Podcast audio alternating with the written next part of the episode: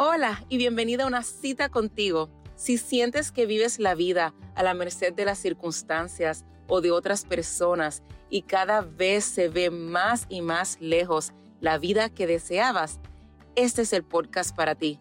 Te enseñaremos a salir de esa rutina y a crear la vida que siempre has querido. Vente, somos las doctoras y coaches Chris y Daisy y te enseñaremos a vivir con propósito. Hola amigas y bienvenidas a una cita contigo. ¿Cómo están?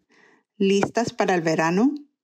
Aquí en Texas los niños y adolescentes ya cerrando su año escolar y listos para empezar vacaciones. Yo en lo personal me empiezo a sentir con menos estrés porque no estoy con el corre-corre de preparar el almuerzo, la tarea, el uniforme y llevar al colegio y demás actividades de mi hija. Aunque sí me entra un poquito el remordimiento que debería tener a mi hija más ocupada en diferentes actividades y campamentos de verano. Sí le planifiqué eh, un campamento de básquetbol y estoy viendo si la meto a una clase de, de arte y pues sigue con clase de, de, piano. So, sí, sí tiene sus actividades, pero más que todo, lo que me gustaría hacer este verano es enfocarme en que va a ser un tiempo para descansar y recargar y, como les he dicho en otros episodios, estar presente en el momento y disfrutarlo. Si es eh, estar un rato en la piscina o salir a caminar o salir a tomar un helado, pero es disfrutar el momento.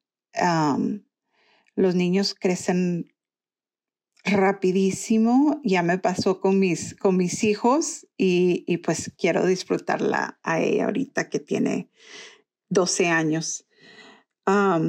disfrutar de nuestras relaciones. Y esto me da pauta para empezar a hablar sobre el tema de hoy. Hoy vamos a empezar a hablar sobre relaciones. Una de las mejores formas de conocerse a uno mismo es cuando uno empieza a analizar tus relaciones. Lo que hacemos como humanos es criticar a otras personas. Lo hacemos inconscientemente y a todas horas. Y no siempre es algo malo porque muchas veces es la forma que podemos decidir en hacer algo o no hacerlo.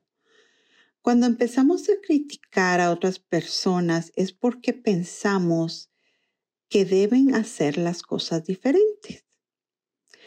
Y este es el tema de, eh, de hoy, donde vamos a empezar a hablar sobre el manual. La mayoría de nosotros tenemos manuales automáticos que hemos escrito en nuestras mentes para otras personas en nuestras vidas. Usualmente estos manuales son enormes y casi siempre no les hemos informado a estas personas en nuestras vidas sobre el manual que les tenemos. No nos tomamos el tiempo de informarles a otras personas sobre cómo esperamos que nos hablen, que nos traten, que nos respondan, etc.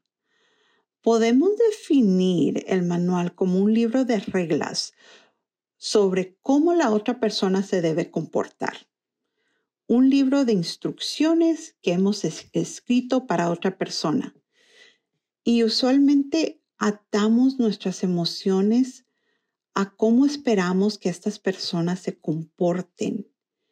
Y quizás podemos justificar porque creemos que esta persona debería responder de cierta manera, pero puede ser muy frustrante para nosotros cuando no resulta así. Usualmente creemos que si otras personas se comportan de la manera que nosotros esperamos que se comporten, nosotros seríamos felices y todo sería perfecto y este mundo sería perfecto. Y el problema mayor es que nosotros ni nos damos cuenta que estamos haciendo esto. Lo que tú usualmente puedes creer que es razonable puede que no sea razonable para otra persona. Algo bueno de recordar es que como adultos tenemos libertad de tomar nuestras decisiones y realmente no hay nada que tienes que hacer si no lo quieres hacer. Uno no tiene el poder de controlar a nadie más. Lo único, la única persona que tú puedes controlar es a ti misma. El primer paso es reconocer que tenemos manuales para otras personas en nuestras vidas. La realidad es que si apenas podemos controlarnos a uno mismo, ¿por qué estamos pensando que podemos controlar a otros? Empieza a analizar qué manuales le tienes a las personas de tu vida. ¿Qué es lo que tú quieres que ellos hagan de otra manera? ¿Y por qué es que quieres que actúen de esta manera? Usualmente estamos atando una emoción o sentimiento al comportamiento de otras personas. Lo que quizás notarás que cuando alguien sigue nuestro manual, tú te sientes bien, te sientes feliz y satisfecho. Pero si no siguen tu manual, tú te sientes enojada, frustrada y pues un montón de otras emociones negativas. Y esto si lo analizamos nos damos cuenta que nos quita nuestro propio poder. Tenemos manuales para prácticamente toda la gente de, nuestro alrededor. Esto puede incluir tu familia, tus amigos, tus colegas o la gente con la que trabajas, el cajero de la tienda, el vecino. En mi caso, como médico, yo tengo un manual para cada paciente. Yo le digo al paciente que debe comer menos azúcar para controlar la diabetes dejar de fumar, tomar sus medicamentos y pienso que este paciente debe seguir mis instrucciones.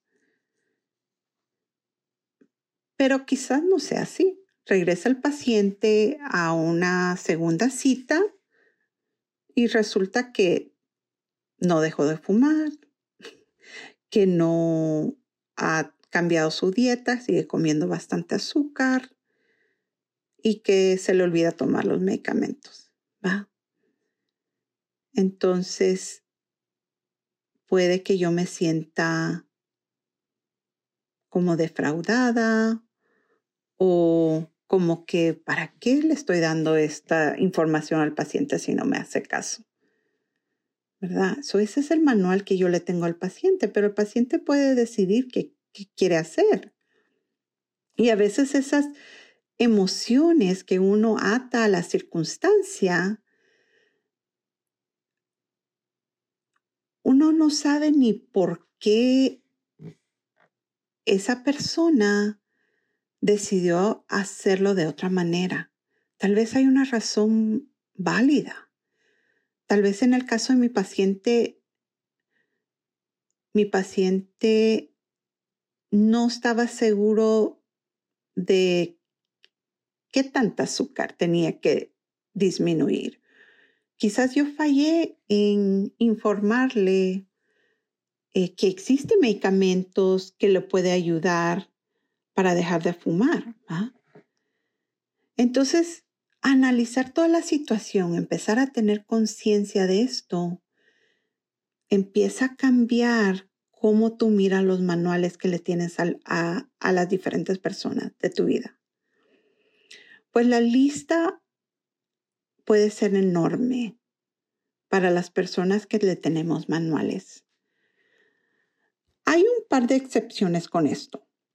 Esto es diferente cuando estamos hablando de una relación con un niño, como por ejemplo de tus hijos, porque usualmente aún están en fase de aprendizaje. O la relación que tengas tú como jefa o si empleas a alguien como el jardinero o alguien que te cuida a tus hijos, eh, que es un trabajo. Entonces, para un trabajo van a haber ciertas expectativas para poder desempeñar el trabajo. So, de esto no estamos hablando hoy. Esto es muy diferente al manual porque la diferencia es que el manual está atado a una emoción. Pues, demos un ejemplo de un niño. Eh, tienes a tu hijo y le dices que tiene que recoger su cuarto, porque si no, van a haber ciertas consecuencias como quitarle el derecho a un juego. Es una expectativa o regla de la casa que el cuarto esté recogido. Entonces, si el niño no hace lo que él debe de hacer, pues es fácil, ¿va? Ya le dijiste que no va a tener derecho al juego. Noten que en esta situación no hay emoción. Bueno, de mi parte, ¿va? Porque yo soy la mamá. Tal vez el niño sí tiene emoción porque está enojado porque le quitaron el juego. Pero es, es, no hay emoción en cuanto a que está claro no hiciste esto, está la consecuencia. ¿Ya? So, cuando estamos hablando del manual, son expectativas que tenemos para la, la gente de cómo se deben de comportar que al final resulta que nosotros tengamos una emoción negativa les vamos, le voy a mencionar algunos ejemplos. Él me debería llamar de vuelta. Él me debería textear de inmediato cuando yo le texteo. Ya, si él no me textea de inmediato, me angustio, ¿verdad? Es una emoción que está atado a este pensamiento ella me debe de invitar a su fiesta. Ya, ella tal vez es una amiga que si no me invita a mi fiesta me siento triste. ¿ah? Entonces es, es un manual que tengo para mi amiga que si va a ser una fiesta yo debo de ser invitada. Mi amiga me debe de apoyar. Mis hijos me deberían de llamar todos los días. Mi esposo me debería comprar un pastel para mi cumpleaños. Ese ejemplo me gusta. Lo, ha mencionado eh, una coach que sigo, que ella, para su cumpleaños, cuando sus hijos estaban pequeños, eh, ella se enojaba que el esposo no se le ocurría comprar un pastelito y que le hicieran la bulla del cumpleaños. Y cuando empezó a hacer el trabajo de, esto del manual y, relaciones, em, se dio cuenta que por gusto se enojaba, porque, y, porque ella realmente nunca le, ni siquiera le había dicho al esposo, mira, espero que me compres un, un pastel para mi cumpleaños, porque me gustaría partirlo con los niños. Pero ella se enojaba y no le decía nada y el marido ni sabía por qué estaba enojada. Entonces empezó a cambiar que decidió ella, voy a tomar riendas en este asunto y yo me voy a comprar un pastel. Entonces ella le fue enseñando al marido qué era lo que ella esperaba para su cumpleaños. También la otra cosa que pudo haber hecho es decirle al marido, ¿va? Pero también ahí dependía si él lo quería hacer o no. ¿ah? Pero él, eh, me gustaba este ejemplo porque ella empezó a tomar control y ya la, y empezó a pasar muy a gusto sus cumpleaños después de que ella tomó control de comprarse su propio pastelito. Ok, tengo uno más aquí. Él debería saber lo que a mí me gustaba, como el ejemplo del, marido, que después de tantos años debería saber que, me gusta para mi cumpleaños o que me gusta de regalo o, o no me gusta que me, no me den, que me den regalo. So, estos ejemplos son simples y breves, pero la realidad es que nosotros tenemos páginas llenas de las expectativas para cada persona en nuestras vidas. Y por eso eh, viene la palabra manual. Y lo interesante es que en vez de comunicarle a la otra persona lo que esperamos, solo asumimos que ellos lo deberían de saber. Y cuando nos ponemos a analizar todas las expectativas que les tenemos a ciertas personas, a veces no son ni realistas. Y la otra cosa es que muchas veces nosotros ni hacemos por la otra persona todo lo que tenemos en la lista que queremos que esa persona haga por nosotros. Esto me pasó a mí eh, cuando yo estaba haciendo este trabajo de relaciones para con mi pareja, que la lista era enorme de lo que yo esperaba de él.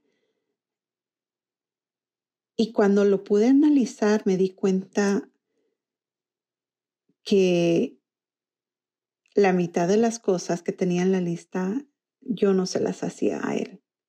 Y fue como que en inglés se le llama aha moment, como que me di cuenta que ah, muchas de esas cosas no eran ni realistas, o sea que no, no era ni cosas que se, que se podían hacer eh, todas juntas, pues. Eh, bueno, Em, les quería contar sobre una clienta que recientemente me estaba contando cómo se sentía sobre la relación que tenías con su mejor amiga. Em, resulta que están ellas en diferentes fases de su vida. Eh, mi clienta está empezando su negocio en línea, eh, entonces está mucho en las redes sociales, está eh, hablando, promocionando. Y la amiga, pues, se divorció, tiene novio nuevo y tiene niños y está ocupada con los niños y el novio. Y además no es nueva en las redes sociales. Hace como tres meses abrió su cuenta de Instagram. Instagram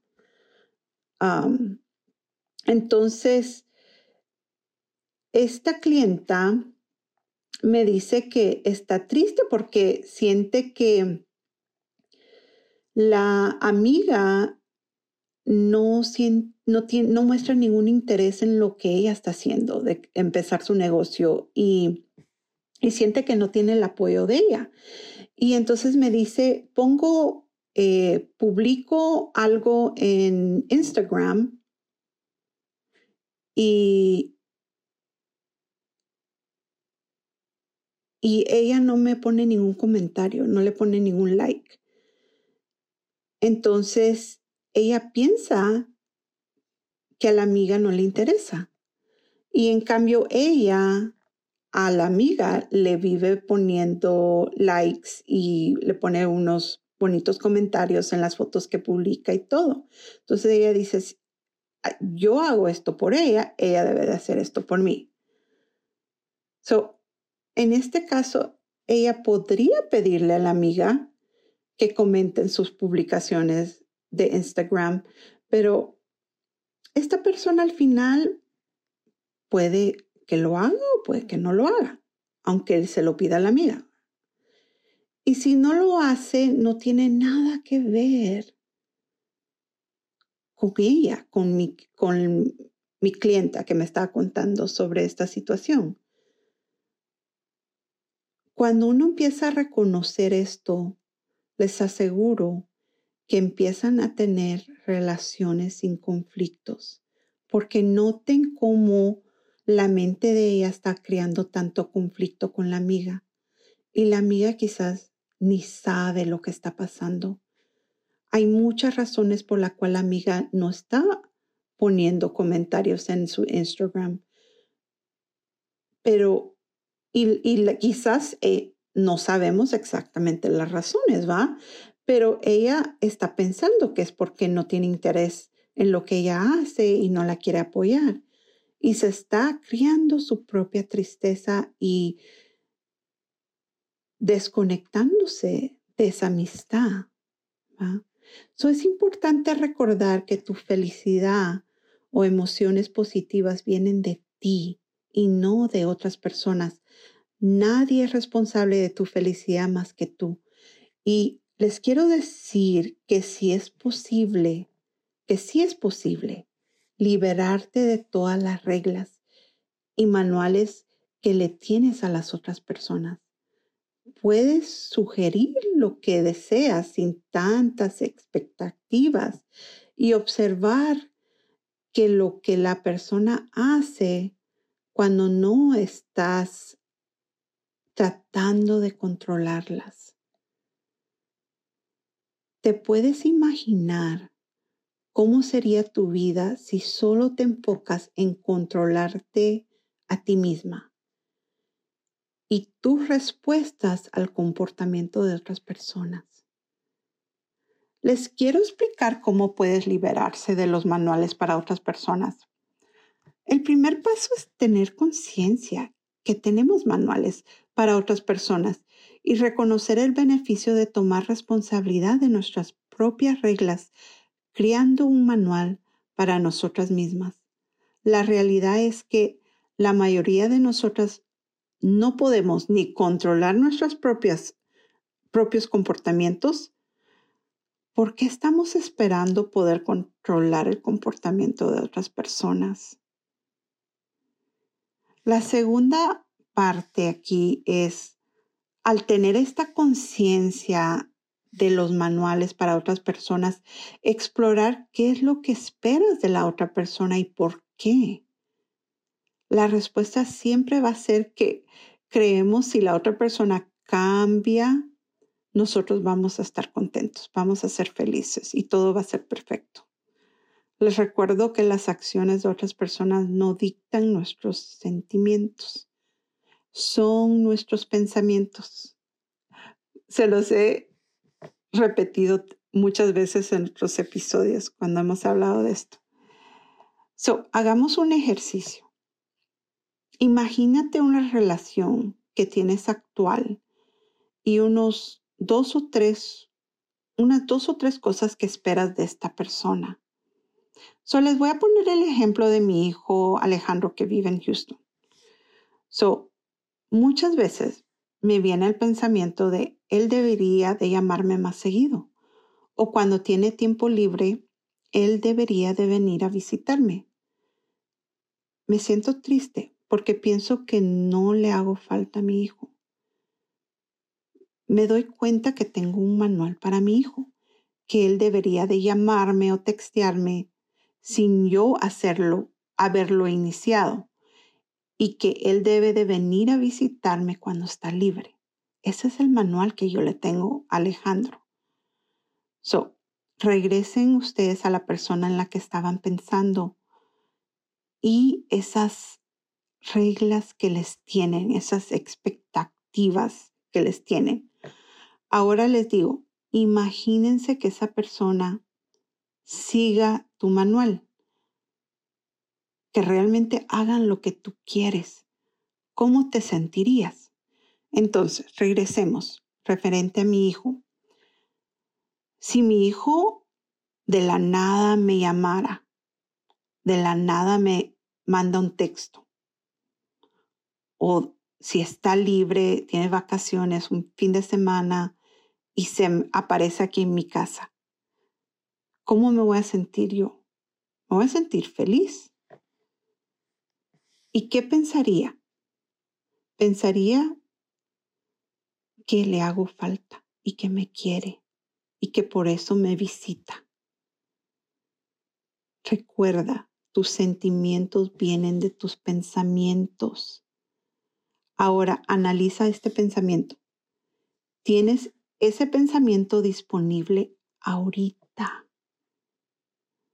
Lo podrías empezar a pensar ahorita sin que nada cambie. Si tu respuesta es sí, pues ya tienes la solución sin esperar que la otra persona cambie.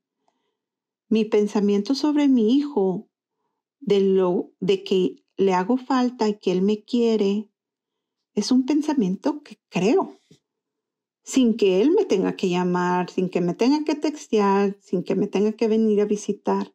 Realmente lo creo que él me quiere. Ese es el mejor regalo que te puedes dar. Tomar tú la responsabilidad de tus emociones. Saber que si tú aprendes a procesar tus pensamientos, tú puedes manejar tus emociones y ser feliz sin tener que cambiar a nadie si aún tienes resistencia, pregúntate si realmente quieres que otra persona haga algo que ellos no quieran hacer. Yo podría estar enojada y triste porque mi hijo no hace lo que espero que él haga.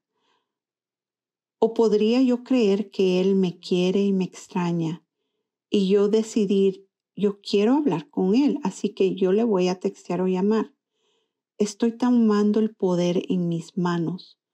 Cuando yo solo estoy esperando que Él lo haga y como no lo hace me pongo triste, estoy dando mi poder, estoy perdiendo mi poder. Y, y este caso que les estoy poniendo es 100% cierto. Si yo espero que Él me texte, pueden pasar varias semanas y no lo hace. Entonces yo tomo la iniciativa y me quito toda esta angustia. Y al final yo sé que Él me quiere. Simplemente yo sé que Él está ocupado, está en estudiando medicina. ¿Quién mejor que yo para comprender que está ocupado? Que se le olvida. Que, bueno, tal vez un poquito de dejadez, pero al final yo sé que Él me quiere, que me extraña. Y Él, cuando Él puede, Él me, puede, me viene a ver. Tú decides cómo te quieres sentir sin importar lo que otras personas hacen o no hacen. Si tiras estos manuales que tienes para otras personas, tú vas a mejorar tus relaciones dramáticamente. Y puede que con tirar el manual que tienes para otras personas, paras haciendo cosas que no quieres tú hacer. O sea, como en mi caso, es mi decisión si yo le quiero textear o no a mi hijo. Pero la realidad es que tú tampoco tienes que seguir ningún manual.